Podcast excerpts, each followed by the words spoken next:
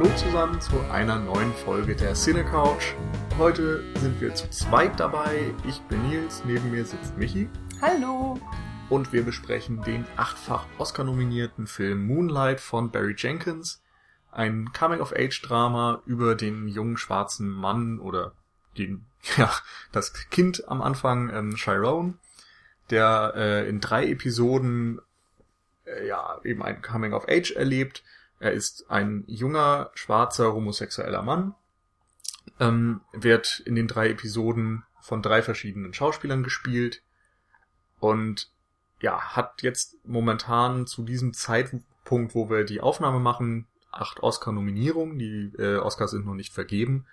Ähm, wissen noch nicht ganz genau, wann die Folge aufge äh, veröffentlicht wird. Das schauen wir mal. Wir werden versuchen nicht zu spoilern, weil uns bewusst ist, dass jetzt vielleicht, je nachdem wann es tatsächlich veröffentlicht wird, viele Leute von euch den Film noch nicht gesehen haben und einfach so ein bisschen über generelle Dinge sprechen. Genau. Nils und ich haben den Film in Pressevorführungen gesehen, deswegen sind wir schon vor dem Kinostart dran. Und ähm, ich fand es sehr, sehr cool, dass das geklappt hat, weil ich mich tatsächlich auch schon ziemlich lange auf diesen Film gefreut habe. Der geisterte ja schon gefühlt seit Ewigkeiten immer in der Presse rum und man hat genau. Trailer gesehen und Teaser und. Ich glaube 2016 auf dem Sundance ging es tatsächlich los, dass der Film veröffentlicht wurde und dann ähm, Verleiher gefunden hat und so weiter, gute Kritiken bekommen hat. Ähm, und hat tatsächlich es geschafft, diesen Bass auch beizubehalten. Und was bei dem Film eben auch sehr spannend ist, ist diese Thematik, dass er sowohl ein bisschen schwarze Lebensrealität zeigt, als auch dann noch einen homosexuellen Mann in der Hauptrolle und das beides miteinander kombiniert. Ähm, insofern ein bisschen weggeht von den typischen Hollywood-Gepflogenheiten vielleicht. Man kennt das ja, da ist irgendwie gerade im letzten Jahr viel Kritik aufgekommen, diese Oscars so White-Debatte und so weiter, weil trotz vieler guter Darstellerleistungen von schwarzen Schauspielern und schwarzen Schauspielerinnen kein einziger von ihnen nominiert wurde und die Oscars generell so ein bisschen kritisiert wurden dafür, dass es eine Show für alte weiße Männer ist, wäre gemacht von alten weißen Männern auch noch. Und ja, Moonlight steht jetzt vielleicht für ein bisschen Diversität, ähm, für uns oder für mich ist dabei einmal so ein bisschen die Frage, und das ist eigentlich eine, die ich äh, selbst fast für ein bisschen unfair halte, ähm, profitiert jetzt der Film tatsächlich davon, dass er zur richtigen Zeit am richtigen Ort ist, sozusagen. Und gleichzeitig ähm, schadet ihm das vielleicht, dass man eben diesen Vorwurf vorbringen kann. Ähm, sei mal dahingestellt. Ich meine, ich hab's jetzt in den Raum geworfen und sag, wir reden nicht mehr drüber, ist vielleicht jetzt auch taktisch unklug. Aber gut, so ist es halt. Ähm, andere Frage. Der Film hat, wie ich gerade gesagt habe, ein Standing so ein bisschen weg von typischen Gepflogenheiten. Aber ist er jetzt tatsächlich revolutionär anders? Du hast im Vorgespräch mal gesagt, dass du ihn so ein bisschen als Hoffnungsschimmer siehst, sag ich mal, dass da äh, vielleicht was anderes passiert und sich äh, der typische Hollywood-Oscar sonst was Film ein bisschen öffnet und verändern kann. Ähm, für mich ist Moonlight jetzt aber im Kern dann doch ein relativ klassischer Coming-of-Age-Film. Hm. Ja, hast du auch recht. Also im, im Vorgespräch meinte ich eben auch, dass äh, ich vor allen Dingen Hoffnung habe, dass sich vielleicht die ganze Oscar-Maschinerie vielleicht mal ein bisschen ändert. Also dass äh, eben klar mit, mit, mit dem Blick eben auch auf die Verleihung, die jetzt ja bald starten. Ähm, vielleicht rüttelt er ja was auf. Man weiß es nicht. Man kann nur ein bisschen auf eine Mini-Revolution hoffen und äh, da das sehe ich schon, mhm. das Potenzial sehe ich in diesem Film. Aber ist das finde ich ist gerade die Frage, ist das eine Revolution im künstlerischen Sinne oder eben thematisch, weil sich die thematische Vielfalt irgendwie ein hm. bisschen öffnet? Schwierig, also schon ein bisschen beides, weil thematisch ähm, so Coming of Age und Homosexualität äh, ist jetzt nichts brandneues, es gab's irgendwie schon, aber ich glaube, es war noch nie ein Thema, was so groß in, in äh, Aufmerksamkeit bekommen hat, eben auch mit Oscar-Nominierungen versehen wurde und so weiter. Und jetzt versuche ich gerade krampfhaft mir irgendeinen Film ein. Okay, Brokeback Mountain. Stimmt. Hm. Den ja, gab's. und hier äh, wie heißt denn der noch? Dieses Dallas Buyers Club war das, oder?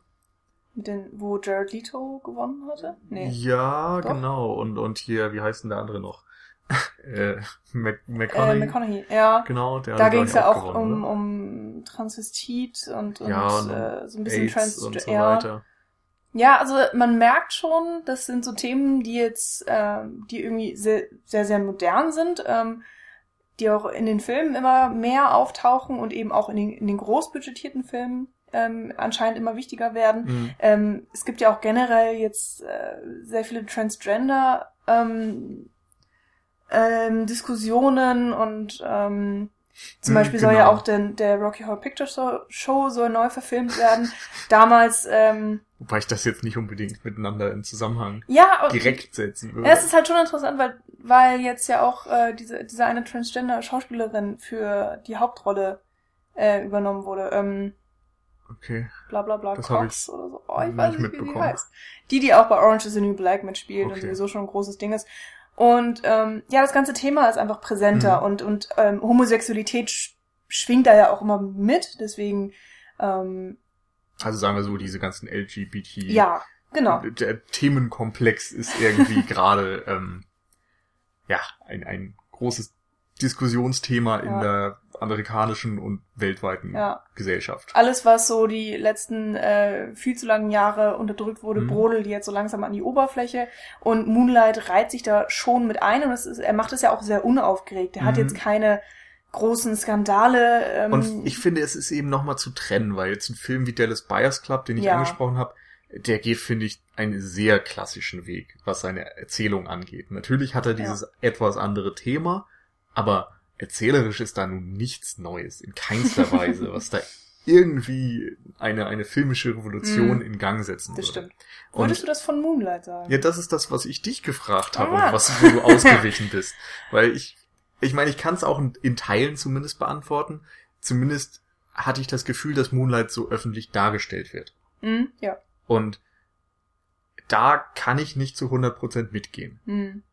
Dafür ist der Film für mich, das habe ich ja gesagt, eben doch ein sehr klassischer Coming-of-Age-Film, der gewisse Entscheidungen trifft, die vielleicht ähm, andere Filme nicht treffen Mhm. der mal ein paar andere Wege geht, der in vielen Dingen auch einfach ein sehr, sehr gut gemachter Film ist grundsätzlich.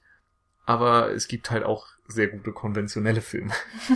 Und ähm, diese absolute künstlerische Eigenständigkeit, die sehe ich jetzt in Moonlight in dem Sinne nicht. Also Mhm. ich will jetzt niemandem hier irgendwie seine, seine Kunst absprechen oder sowas und, und auch nicht Barry Jenkins irgendwas vorwerfen in dem Sinne, aber dass da jetzt aus diesem Film so, so, ein, so ein großes Kunstwerk mit Strahlkraft gemacht wird, was irgendwie für die Zukunft irgendwie das große Symbol sein kann, wo sich andere hinterhängen, Mhm. das sehe ich noch nicht so ganz, weil ich finde, dass sich das dann doch eher so auf diese Thematik beschränkt, als äh, auf alles andere, was bei einem Spielfilm eben noch mit dazukommt.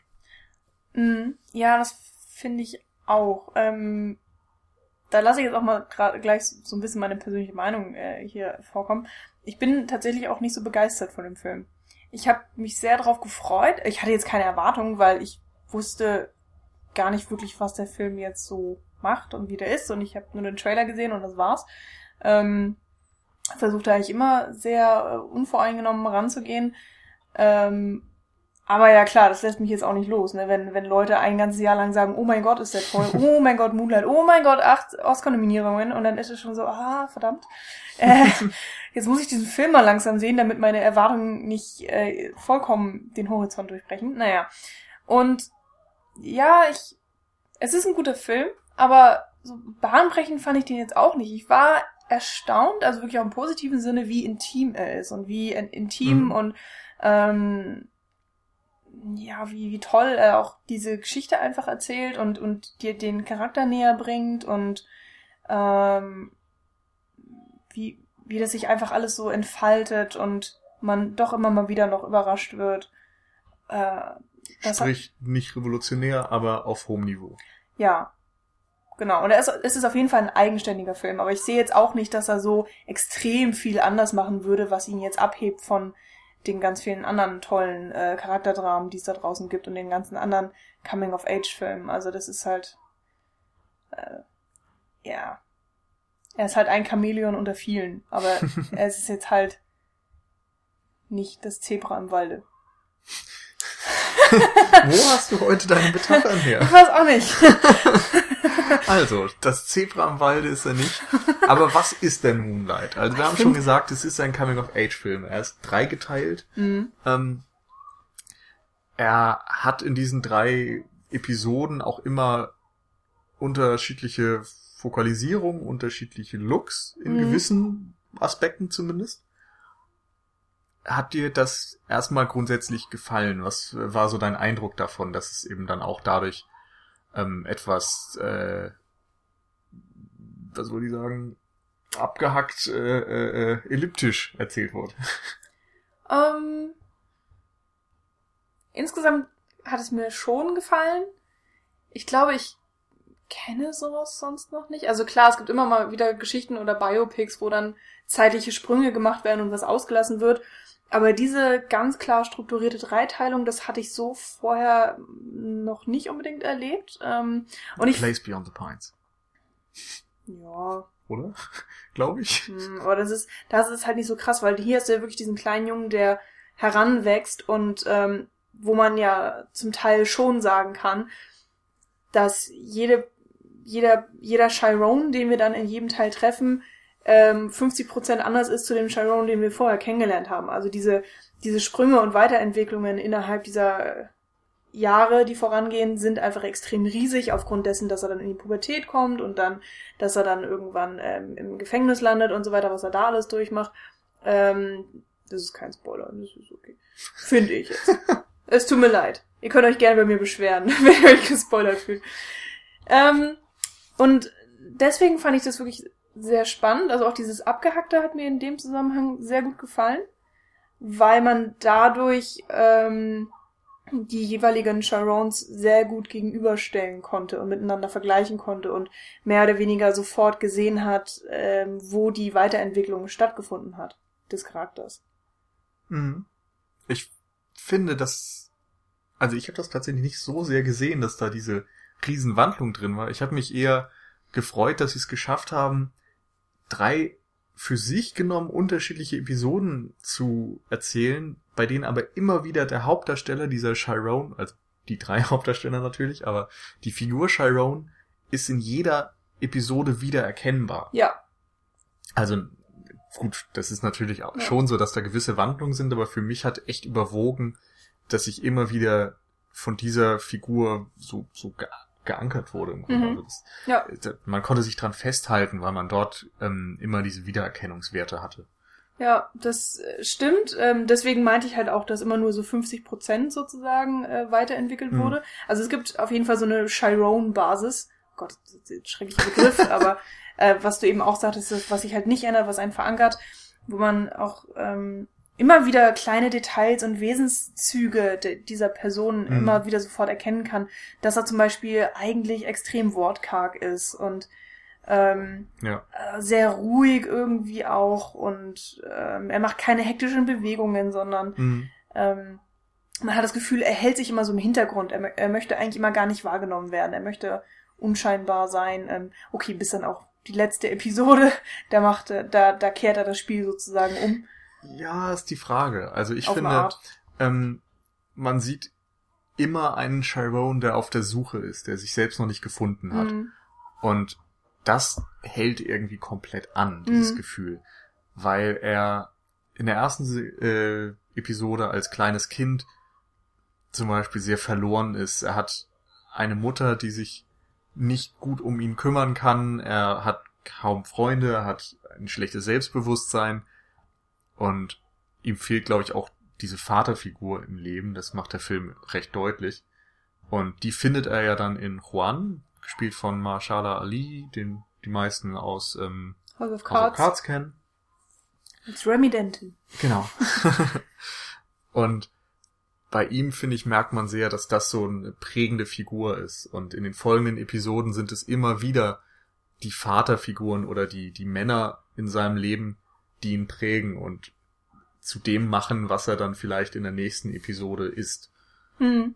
Und ja, da, diesen Konflikt will ich es gar nicht nennen, aber dieses Dilemma aufzuwachsen ohne Bezugsperson, das fand ich war in Moonlight enorm stark umgesetzt. Hm, es ist mir irgendwie tatsächlich gar nicht so aufgefallen, weil. Also ich fand es halt dadurch mhm. deutlich, dass. Ähm, also ich weiß auf jeden Fall, was du meinst und du hast, hast auch recht damit. Es ist irgendwie so eine Sache, ja, die, die fiel für mich jetzt nicht so ins, ins Zentrum des. Also von Anfang an war für mich halt klar, dass er, er taucht ja immer wieder bei Juan auf ja. nach der ersten Begegnung und zwingt den quasi so ein bisschen dazu, sich um Chiron zu kümmern, weil er immer wieder dort ist. Und obwohl der das vielleicht am Anfang gar nicht so ganz haben möchte und ja, versucht auch ihn immer wieder zu seiner Mutter zurückzubringen, taucht er halt auf. Und irgendwann bauen sie natürlich auch dann eine intensivere Beziehung zueinander auf. Aber da fand ich, war schon sehr viel klar und es ist dann eben auch in einigen Momenten schon so, dass äh, Juan Chiron ansieht oder irgendwie bemerkt, dass er vermutlich schwul ist. Hm. Und ihm aber auch zu verstehen gibt, dass es okay ist. Also er ist jetzt hm. nicht dieses typische Klischee eines äh, Mannes oder so, der das äh, versucht dann irgendwie dem Kind auszutreiben oder sowas. Hm. Das fand ich äh, übrigens vollkommen faszinierend, also auf ganz viele verschiedene Arten Weise. Es ist, glaube ich, mhm.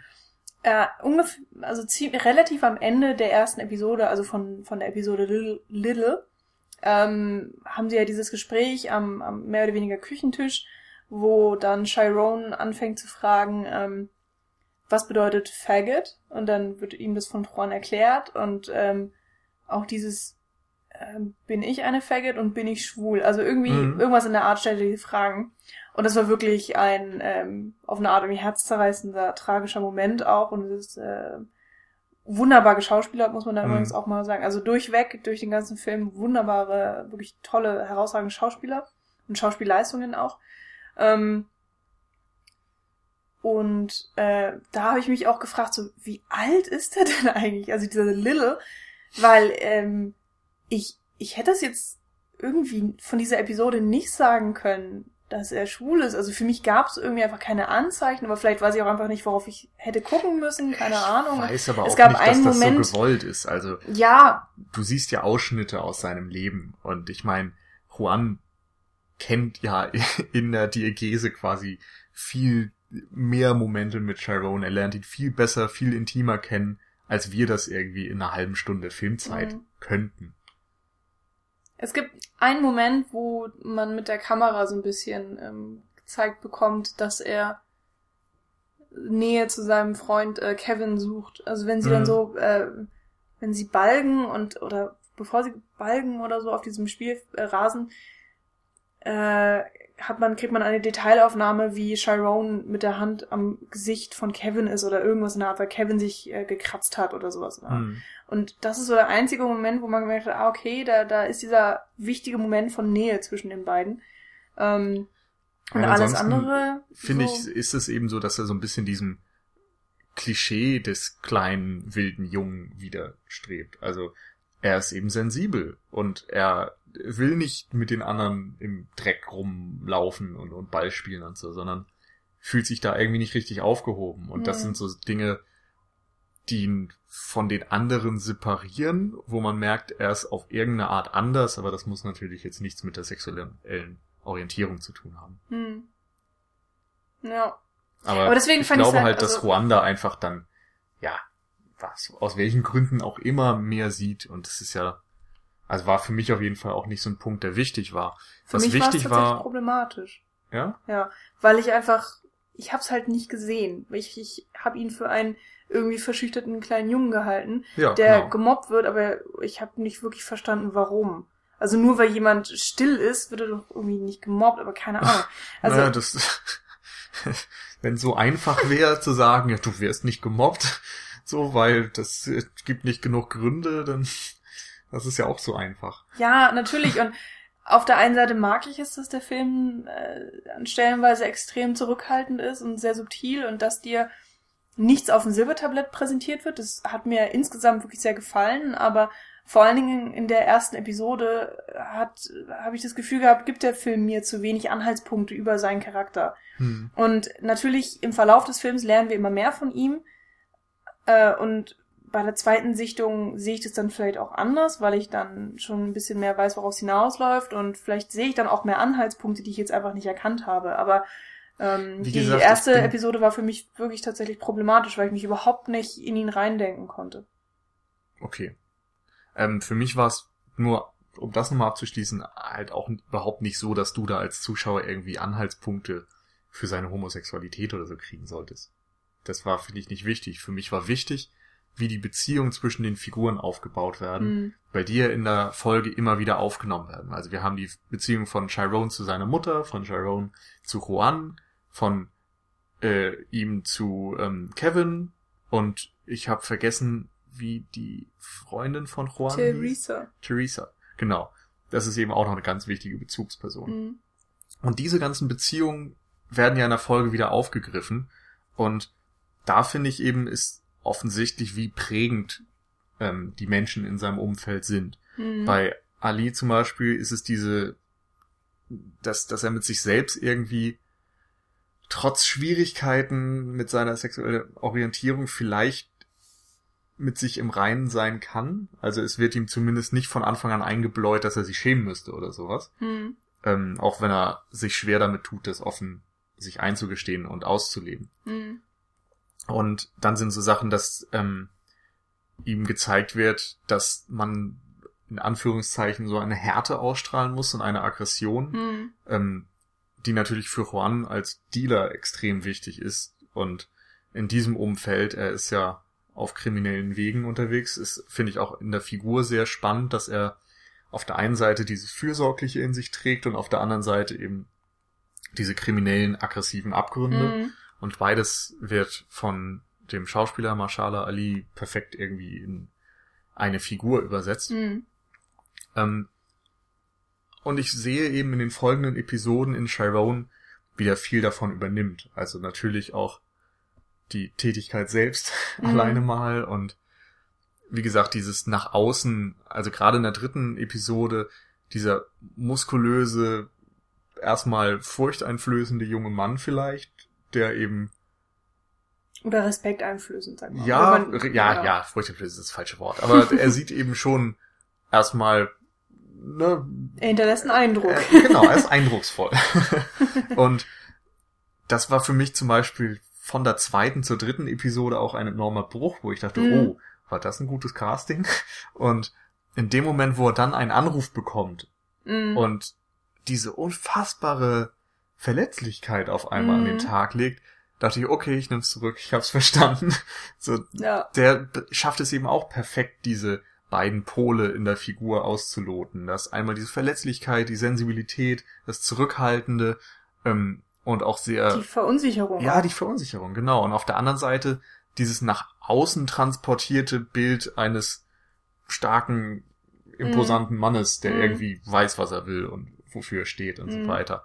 Und ja, das ist einfach ein interessanter Kontrast, der da sehr schön durchkommt.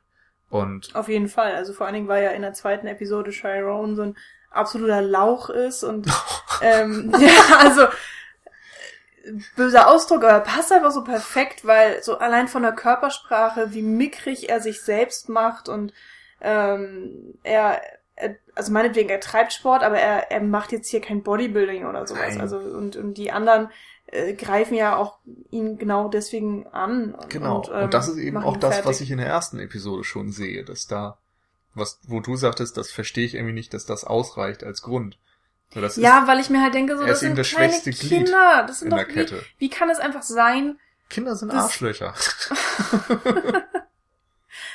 Ja, ich, ähm, da habe ich mich einfach persönlich schwer getan, weil ich, weil ich das halt einfach nicht vollständig nachvollziehen konnte und mir dann immer die Frage gestellt habe, okay, wie sehr ist das jetzt einfach harte, ähm, harte, ja, Klischees oder was auch immer, oder inwiefern ist das, ist die Welt wirklich so in diesem, in dieser Region, wo sie leben, weil sie sind ja auch in irgendeinem Vorort von Miami, wenn ich das noch richtig Ja. erinnere, Liberty City, glaube ich, heißt es. Und ähm, man kriegt auch mit, dass ähm, die Leute haben wenig Geld insgesamt. Das ist auch eine, eine öffentliche Schule, wo, glaube ich, gefühlt 99 Prozent Schwarze Mhm. auch ähm, zur Schule gegangen Genau. sind. Und es ist wohl auch wirklich eine der gefährlichsten Gegenden in den USA, was so Kriminalität und so weiter angeht. Ah, okay. Das wusste ich nicht. Aber da, man, man kriegt ja so ein bisschen auch einfach so eine Milieustudie mit diesem Film Ja. mit. Und ähm, ich hatte wirklich Probleme, das anzunehmen, weil ich die ganze Zeit gefragt habe, so, ist das, ist das wirklich so? Wirklich? Ist das so krass? Und muss man, um in dieser Welt zu überleben, äh, schon mit in, in jungen Jahren anfangen, Aggressionen auszustrahlen und irgendwie einen harten Macker zu spielen, auch wenn es überhaupt nicht ist. Und ansonsten bist du einfach der absolute Loser und wirst schon in, in, im, im Kindergarten angefangen zu. Also ja, ich hatte da wirklich Schwierigkeiten mit, ähm, habe es auch wirklich ständig hinterfragt, was einfach damit zu tun hängt, dass ich keine Ahnung von sowas habe. Wirklich, wirklich absolut keine Ahnung. Und ähm, Okay, aber dann ist es halt auch ein unfairer Vorwurf. ich werf's dem Film ja nicht vor, ich sage nur, dass ich damit Probleme habe. Also Ja, das kann ich okay. ja nicht abschalten. Wenn Ja, ich, wenn ja, ich gut. im Film da sitze und denke so, hä, kann das sein? Dann ähm, Also für mich wirkt es so nach dem Motto, der Film ist unlogisch, weil ich glaube nicht, dass die gemobbt werden können. Nee, meinetwegen ähm, ist der annähernd dokumentarisch und meinetwegen ist das Milieu komplett so. Aber ähm, ja, ich fand's schwierig und da ist, es spricht Hm. dann auch wieder mal die große Naivität aus mir raus, Das wenn ich glaub ich halt auch sage auch. so, dass ich nicht ähm, mir vorstellen kann, dass so diese acht- oder zehnjährigen, dass sie schon wirklich so getrieben sind auf dieses, okay, wir müssen starke Männer sein, Ding. Das glaube ich auch gar nicht. Aber ähm, es ist halt schon so, dass Kinder Schwächen ausnutzen. Das ist, glaube ich, Hm. das liegt auf der Hand. Also dieses ähm, Grenzen austesten und auch so ein bisschen eine Hackordnung ähm, aufbauen und so weiter, das ist irgendwie typisch. Also das fängt auch im kleinsten Alter im Grunde schon an und da wird irgendwie auch geguckt, so wer ist quasi der, der, der Schwächste in Anführungszeichen.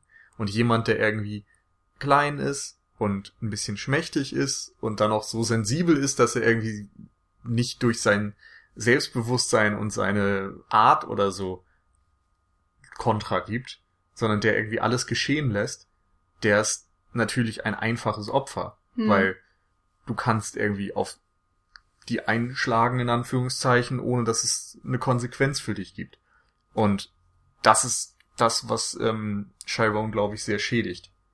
Hm. Und ähm, in der Folge, finde ich, ist das in der zweiten Episode auch wieder so. Es gibt natürlich ganz viele andere, die irgendwie vielleicht nicht die super coolsten sind und die nicht irgendwie auch zu den Aggressoren gehören, aber er ist das schwächste Glied leider in dieser Kette und hat die Arschkarte. Hm. Und ich glaube schon, dass das etwas ist, was verbreitet ist. Hm. Ich fand es halt einfach nur krass, dass er dann ja wirklich auch am, zum, auf dem Schulweg, äh, oder Quatsch, auf dem Weg nach Hause verfolgt wird und getrieben wird. Also es, er rennt ja wirklich weg und man sieht, er hat unfassbare Angst, er versteckt sich dann in diesem Haus und da wird er ja dann auch noch ähm, ja im, weiterhin verfolgt und die Mhm. Jungen versuchen da einzudringen und so weiter. Das ist einfach, das fand ich halt ja, heftig. grausam. Also wirklich unfassbar heftig. Ja. Und ähm, gleichzeitig ähm, durch diese ganze Einführung von ihm und, und was er alles erleiden musste schon in jungen, jungen Jahren, ähm, ist es dann die perfekte Basis für den zweiten und den dritten Teil, weil ich finde, dass die Figur an sich und alle seine Entscheidungen werden extrem äh, nachvollziehbar erzählt. Also Mhm. ohne dass man jetzt ähm, zu sagen kriegt, erst passiert B und dann äh, erst passiert A und daraus folgt B und daraus folgt C. So ist es jetzt nicht. Ähm, ich habe ja auch schon gesagt, man kriegt nichts unbedingt auf dem Silbertablett ähm, serviert, aber du kannst dir alles irgendwie so in einem Fluss erklären und, und es wirkt wirklich wie aus einem Guss, auch trotz dieser extremen Dreiteilung und der Ellipsen und der verschiedenen Schauspieler ähm, und der verschiedenen Alter natürlich auch, hast du wirklich ähm, nicht das Gefühl, dass du was Wichtiges verpasst hättest, sondern ähm, ja, du hast es ja auch schon gesagt, man erkennt die Person immer wieder, auch wenn trotz der Veränderung Mhm. und ähm, und die Veränderungen, die gemacht wurden von der einen Episode zur anderen, die sind auch jedes Mal irgendwie nachvollziehbar und und oder man kann sie sich erklären. So. Ja, auf eine Art ja. Wobei ich da auch sagen muss, da hatte ich eher meine Probleme damit, weil Okay. Chirons Geschichte sehr logisch immer fortgesetzt wird, aber es gibt eben Momente in den Schicksalen anderer Figuren, die dir nicht erklärt werden, wo einfach Ja. irgendwelche Dinge passieren und ne, du, du Hm. erfährst vielleicht im Nachhinein dann, also du hast nur die Konsequenz von dem, was da vielleicht vorgefallen ist, Mhm. aber du weißt nicht, was vorgefallen ist. Und das fand ich schon ein bisschen schade, so persönlich. Also das ist irgendwie auch jetzt keine Kritik am Film, weil es funktioniert ja, gerade weil eben der Fokus auch auf Chiron und seiner Geschichte liegt. Aber ich hätte da in manchen, ja, Geschichten, in manchen Subplots einfach noch viel lieber noch mehr Zeit verbracht, weil ich die Figuren interessant fand Mhm. und die Schauspieler großartig fand. Hm. Ja, ich fand zum Beispiel auch, ähm, am, meisten ist mir das aufgefallen bei Naomi, Harris, also bei der Figur der Mutter Paula. Ähm, da hat es mich wirklich überrascht, wie wenig ähm, Zeit die beiden zusammen haben oder beziehungsweise wie wenig sie auch in, äh, auftaucht auf der Ja. Leinwand sozusagen. Aber da fand ich umso beeindruckender, was Naomi Harris mit der Rolle macht. Also Hm. mir ist nachher wieder aufgefallen, die ist ja Britin. Hm. Und alleine das ist schon mal, also wie sie den, den Akzent quasi dann äh, verwendet, sag ich mal. Ja, Äh, nicht nur den Akzent, sondern die, die, die sprechen ja auch dieses richtig schlechte Englisch mit, mit den ganzen grammatikalischen Fehlern und der falsche Satzbau Ja. und doppelte Verneinung und was da nicht alles zugehört. Und man hat halt während des Films die ganze Zeit nicht gemerkt, dass sie irgendwie Britin sein könnte oder so. Und sie hat unfassbar intensive Momente, Hm. ähm, ist unter der Maske teilweise auch, also natürlich schon wieder zu erkennen, aber sieht teilweise deutlich älter aus, sehr abgemagert auch, weil sie eine Heroinsüchtige spielt.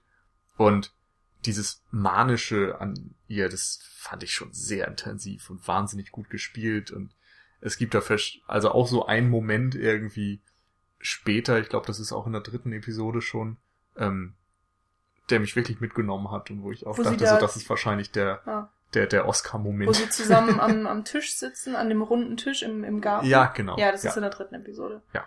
Ja, und das, das, stimmt. ist so das, ähm, was ja. ich äh, bei Manchester by the Sea über Michelle Williams und die eine Szene gesagt habe. So, falls Michelle Williams gewinnt, das ist ihr Oscar-Moment. Falls Naomi Harris gewinnt, das ist ihr Moment.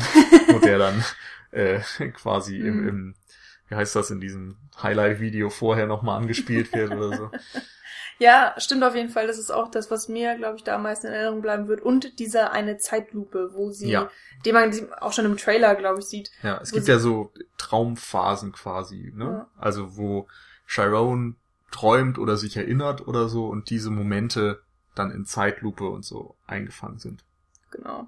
Und der war auch Ja. wirklich ähm, herausragend. Aber ich hätte mir wirklich ich mehr Zeit mit ihr gewünscht. Also auch Ja, einfach weil sie es auch so gut macht. Aber ich, ich Mhm. finde, für die, wieder aus Sicht der Figur Chiron reicht es vollkommen aus, um Mhm. die Beziehung zwischen den beiden sehr gut auszubuchstabieren, ja. ohne dass es irgendwie sich wiederholt. Und die Szene, die du gerade angesprochen hast, da muss ich sagen, fand ich auch wirklich die Regie und die Kamera extrem gelungen, weil Hm.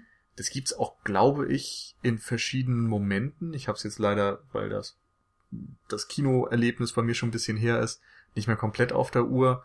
Aber es gab verschiedene Momente, wo die Subjektive angewandt wird, wo also ähm, wir direkt aus den Augen von Chiron blicken und angesehen werden von anderen Figuren. Und das ist, glaube ich, in dieser Zeitlupensequenz genau der Fall. Und Mhm, diese ja. Subjektive ist irgendwie so organisch eingefügt, dass sie nicht, wie das oft woanders ist, so rausfällt, dass man merkt, oh, das durchbricht jetzt gerade die vierte Wand oder so, weil wir als Zuschauer angeschaut werden, sondern es fügt sich in dieses Geschehen ziemlich nahtlos ein. Hm. Das kommt mehrmals? Glaube ich. Also, Oh, wie gesagt, nicht ich bin genau mir nicht sagen. mehr hundertprozentig sicher. Vielleicht noch bei der einen Szene am Strand mit, mit Kevin, mit dem Freund. Kann sein. Da eventuell noch. Na, kann ich jetzt nicht sagen. Auf Aber Fall, ja. ähm, wo wir gerade schon bei der Kamera sind, ähm, da fand ich es auch wirklich interessant, wie unterschiedlich die äh, gehandhabt wird in den verschiedenen äh, Ab Abteilungen, Abte äh, Teilen, Episoden. Ähm, da wird es dann auch wirklich nochmal spannend, das ein bisschen ähm, detaillierter zu betrachten. Also ähm, ich will nicht sagen, der Film hat mich überfordert, aber es ist jetzt doch wirklich schwierig, nach dieser ersten Sichtung dann schon diese ganzen interessanten Sachen rauszufiltern und im Detail Mhm. zu besprechen. Ähm, Ich habe mir zwei Sachen aufgeschrieben, Ja. die ich interessant fand. Das eine war, da war eine Kamera irgendwie an der Autotür angebracht mhm, und stimmt. die Tür hat sich, glaube ich, geöffnet oder geschlossen oder so. Beides, ja. Ja. Geöffnet und dann geschlossen. oder so. Und dabei war die Kamera eben dort fixiert. ja, stimmt. Und das sind einfach so Dinge, ja, ist nichts Besonderes, aber einfach etwas, was jetzt in einem ganz klassisch aufgelösten Ja. Film nicht sehen würdest. Und das andere ist die, er- der erste Moment des Films eigentlich. Das ist eine sehr lange Einstellung, wo ähm, Juan als Drogendealer eingeführt wird. Überhaupt, glaube ich, der Stimmt. erste Mensch im ganzen Film, den wir sehen. Und die Kamera kreist immer so um ihn herum. Generell viele relativ Lange lange, Einstellungen. Also Ja, jetzt nicht genau. so, wie man es als One-Shot verwenden würde, diesen Mhm. Begriff, aber eben es gibt wenig schnelle Schnitte. Es Mhm. bleibt viel Zeit, um die Darstellung der Schauspieler wirklich Mhm. aufzunehmen. Mir ist, glaube ich, noch aus der ersten Episode im, in Erinnerung geblieben, dass ähm, die Kamera ganz oft sehr nah an Chiron äh, dran war und auch da sehr viel mit Unschärfen gespielt wurde. Ähm, äh, wo das teilweise so wirkte, als, äh, ja, äh, da gab es dann auch immer, immer mal wieder Zeitlupen, ähm, wo ich das Gefühl hatte, dass die dann in den späteren Teilen nicht mehr so oft kamen. Und ähm, ich glaube, die Einstellungen waren auch manchmal sehr merkwürdig gewählt. Also es war sehr unkonventionell und es, es wirkte so ein bisschen wild und durcheinander in der ersten Episode noch, weil du teilweise auch die Schauspieler viel von hinten gesehen hast. Also du Mhm. konntest, ganz oft hast du die Gesichter gar nicht richtig gesehen und hattest deswegen, ähm, du hattest nicht die klassischen Reaction-Shots. So, Kevin redet und eigentlich möchtest du sehen, wie Sharon darauf reagiert und du siehst aber nur sein Ohr von rechts hinten oder so.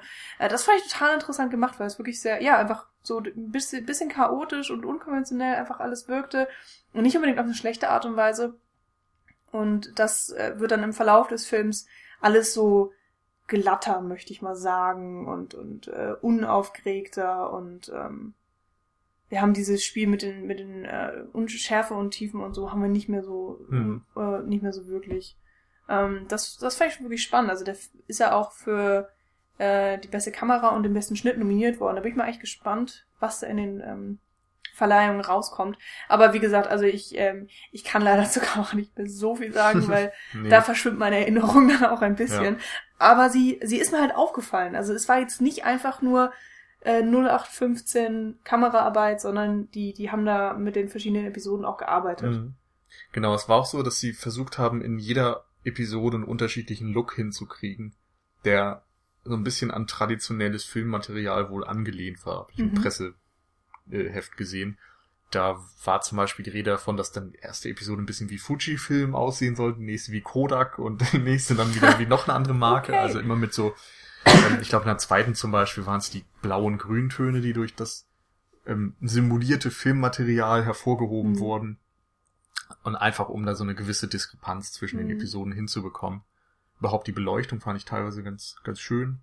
Es war relativ farbenfroh und auch so ein Bild von Miami, was man sonst vielleicht nicht Mhm. sieht. Also Miami ist ja oft so diese Partymetropole und alles Strand und reiche Menschen und hier hast du dann eben doch die Abgründe und so ein bisschen das, das Leben des einfachen Volkes und eben auch so ein Stück weit Bild einer schwarzen Lebensrealität, die sonst im Hollywood-Kino nicht abgebildet wird. Mhm, das stimmt.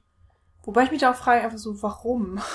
warum ist es, ist es einfach unsexy oder ist es nicht Mainstream genug? Oder Naja, man muss sehen, dass Barry Jenkins zum Beispiel auch selbst also autobiografische Elemente da drin hat und der, der Drehbuchautor, dessen Namen ich gerade nicht parat habe, auch. Also er hat dieses Drehbuch geschrieben, hieß damals, glaube ich, eben noch ähm, In Moonlight Black Boys Look Blue oder sowas in der Richtung. Ähm, und er hatte autobiografische Ele Elemente reingeschrieben und hatte eigentlich gedacht, dass das Ding wahrscheinlich nie verfilmt wird, weil niemand dieses, Hm. diese Geschichte nachvollziehen könnte. Und Barry Jenkins hat eine ähnliche ähm, Vergangenheit hinter sich. Seine Mutter war wohl auch heroinabhängig oder ist es sogar noch. Und ähm, ich, ja, auf jeden Fall, ich weiß nicht genau, wie viel Details da jetzt stimmen und tatsächlich autobiografisch sind und wie viel hinzugefügt wurde. Aber das sind auf jeden Fall zwei Männer, die da verantwortlich sind, die ihre Figuren verstehen und gerade Mhm. die Hauptfigur absolut verstehen und viel von Mhm. sich selbst in diesen Film reingebracht haben.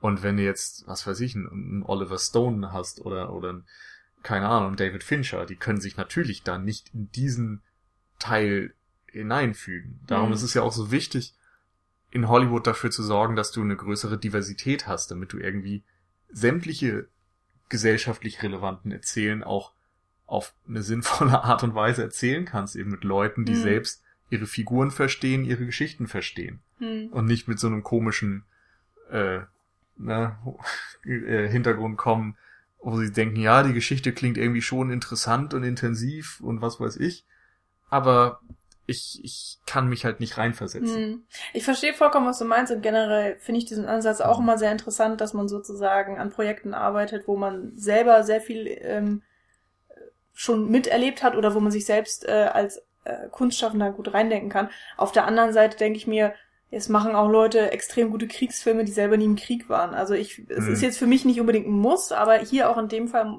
Also ich glaube, äh, es ist es hilft. bestimmt ein Vorteil. Ja, Gerade auf, ja. Mhm. weil, weil der Film einfach so einfühlsam erzählt ist und, und so gut gespielt auch, Mhm. dass da irgendwie, man, man spürt so dieses Herzblut, finde ich. Mhm. Und wie Ich fand's- wichtig es den Leuten war. Und ähm, Ja. ich kann noch einmal kurz empfehlen, ähm, The Hollywood Reporter hat ein YouTube-Video, ein Roundtable mit verschiedenen Regisseuren, die jetzt auch nominiert sind oder nominiert waren oder hätten sein können. äh, verlinken wir auf jeden Fall. Barry Jenkins war eben dabei und ähm, hatte auf jeden Fall auch sehr interessante Anekdoten zu erzählen. Seine Mutter zum Beispiel hat den Film selbst noch nicht gesehen und Hm. ja, also es ist sehr beeindruckend auf jeden Fall und man merkt eben auch, dass er nicht diesen typischen Weg gegangen ist, sag ich mal, wie es viele Mhm. andere Regisseure hinter sich haben. Was ich bei Moonlight so unterm Strich, glaube ich, noch am ähm, bemerkendsten und interessantesten fand, ist einfach, wie ähm, ja dieses Thema Homosexualität. Ich meine, du weißt, die meisten wissen es dann schon vom Trailer oder von irgendwelchen Erzählungen, dass es darum geht, aber bis das Thema mal auf den Tisch kommt und angesprochen wird, es dauert ja extrem lange. Das ist ja irgendwann am Ende der ersten Episode kommt es erst. Aber trotzdem, ähm, es schwingt irgendwie die ganze Zeit mit. Und es ist kommt nur so ganz selten mal an die Oberfläche, dass es wirklich thematisiert wird oder dass du dann eine bestimmte Szene hast, äh, wo Homosexualität ähm, eine ganz, ganz wichtige Rolle spielt. Und äh, dieses Spiel fand ich super interessant, dass, dass es dir nie aus dem Kopf geht. Also du guckst den Mhm. Film und du hast es irgendwie immer im Gedächtnis, dass das ein Thema ist, ähm, was diesen Film vorantreibt. Aber trotzdem wirkt es immer so ein bisschen wie untergetaucht und Hm. im Hintergrund und und ähm, irgendwie ja diese diese du Dualität von wegen Ja. man kann es nicht vergessen und trotzdem ist es nur ganz selten mal irgendwie im Vordergrund Ja. und irgendwie ganz selten mal da. Das fand ich irgendwie spannend. Genau, finde ich auch. Ich finde, da merkst du auch, dass es im Wesentlichen eben immer wieder um die Figur Chiron geht Hm. und die, die Homosexualität zum Beispiel ist einfach ein Teil von ihm, aber ist natürlich nicht alles, was ihn ausmacht. Hm. Und für mich war am interessantesten, wie damit umgegangen wird, dass es eben schwierig ist, glaube ich, und, und ähm, Hm. einfach in diesem Kulturkreis vielleicht ähm, noch eine Akzeptanz dafür zu haben und sie für sich selbst auch zu entwickeln, wo eben so diese typischen Alpha-Männlichkeitsbilder dann doch sehr vorherrschen. Hm. So in, in eher ärmlicheren Kreisen zum Beispiel ist das ja etwas, was verbreiteter ist. Und daran hat er ja zu kämpfen und verstellt sich letztendlich auch selbst und, und schafft es irgendwie vielleicht nicht komplett zu sich selbst zu finden, auch wenn da Hoffnung und so wieder da ist und, und die Möglichkeit besteht, dass er es irgendwie in der Zukunft irgendwie auch wieder hinbekommt. Aber es ist so ein, Mhm. immer eine Grauzone und das fand ich irgendwie sehr spannend und ich fand vor allem extrem gut, wie mit die, seinen Bezugspersonen gearbeitet wird, wie eben Theresa so ein bisschen die Mutterrolle einnimmt, wie ähm, Kevin und äh, Juan die Vaterrolle irgendwie einnehmen, wo man immer wieder merkt, dass er von denen geprägt wird, dass diese sei hart und, und Gewaltausbrüche dann doch irgendwie durchkommen, weil er sie von denen übernimmt, dass äh, gewisse Tätigkeiten von ihm gerade in der dritten Episode eben auch übernommen werden, dass äh, Kevin ihm natürlich auch gerade bei dieser Akzeptanz seiner eigenen Homosexualität sehr hilft, ist ganz äh, offensichtlich.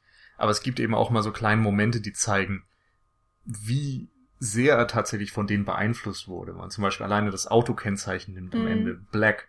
Das ist ja ein Spitzname, den er von Kevin bekommt. Hm. Und das ist, ja, das sagt einiges aus, finde ich, dass da, ja, wie viel da irgendwie von dem drin steckt und wie dringend er auch irgendwie nach Halt sucht und nach Menschen, die ihm Halt geben.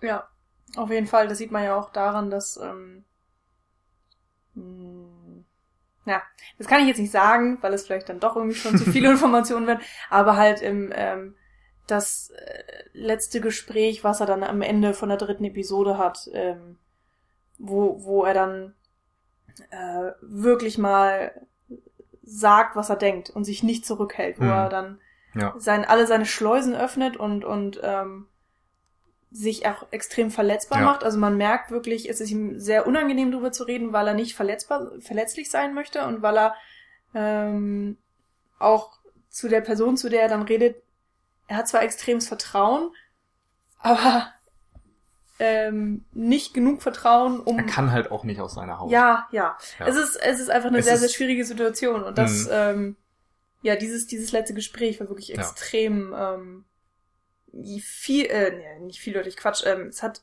extrem viel ausgesagt und diesen Ja. den Film an sich auch noch mal einfach perfekt zusammengefasst und Das es ist so ein bisschen die die Essenz seiner ganzen Probleme, die er sein ganzes Leben irgendwie Ja. schon hat.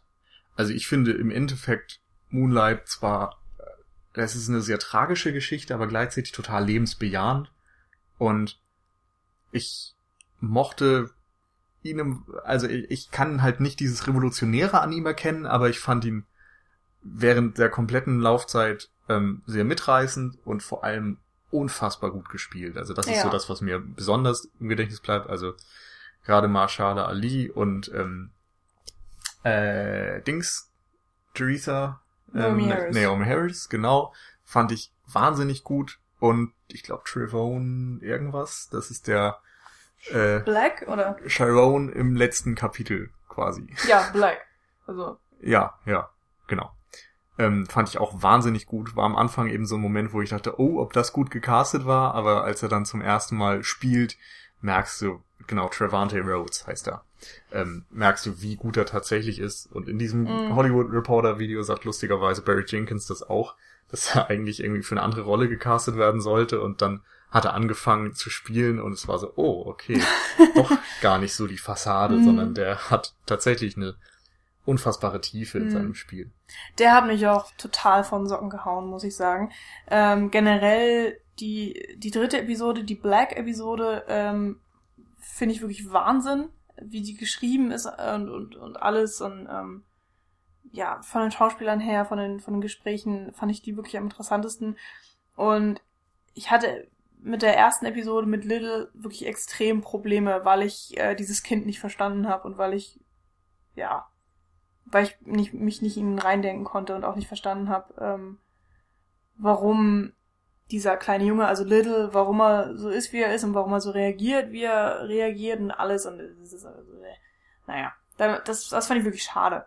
Aber ja, im Verlauf äh, wurde er dann immer, immer besser für mich. Deswegen sage ich eben auch, also ist es nicht so, als wäre ich enttäuscht, weil ich, wie gesagt, ich hatte eigentlich keine wirklichen Erwartungen, aber er hatte Probleme, mich mitzunehmen und mich wirklich vollkommen zu begeistern. Das kam wirklich erst in der letzten dritten Episode, an der ich nix zu meckern habe, die ich wirklich herausragend finde. Aber die eben nicht alleine funktioniert, sondern man muss ja den Film schon als Ganzes sehen und da, ähm, da kann man nur eine, eine große Empfehlung aussprechen, also den Film unbedingt ansehen, falls ihr das jetzt nicht schon getan habt. Ähm, hoffentlich konnten wir euch äh, Spaß machen, äh, Vorfreude auf diesen Film ein bisschen hervorrufen. Er ist auf jeden Fall ähm, eigenständig und hat viel zu bieten. Es ist halt nur die Frage, was man davon jetzt so großartig toll findet und mag. Und ähm, mal schauen, äh, wie er bei den Oscars rüberkommt. Oder rübergekommen ist. Ja. Okay, in diesem Sinne dann noch ähm, einen schnellen Dank an alle, die uns bespenden, sowohl die Anonymen als auch Ulf und Markus bei Patreon. Vielen Dank, vielen Dank für alle, die kommentieren und liken und so weiter. Und dann hören wir uns in der nächsten Woche. Genau. Bis dahin. Tschüss. Ciao.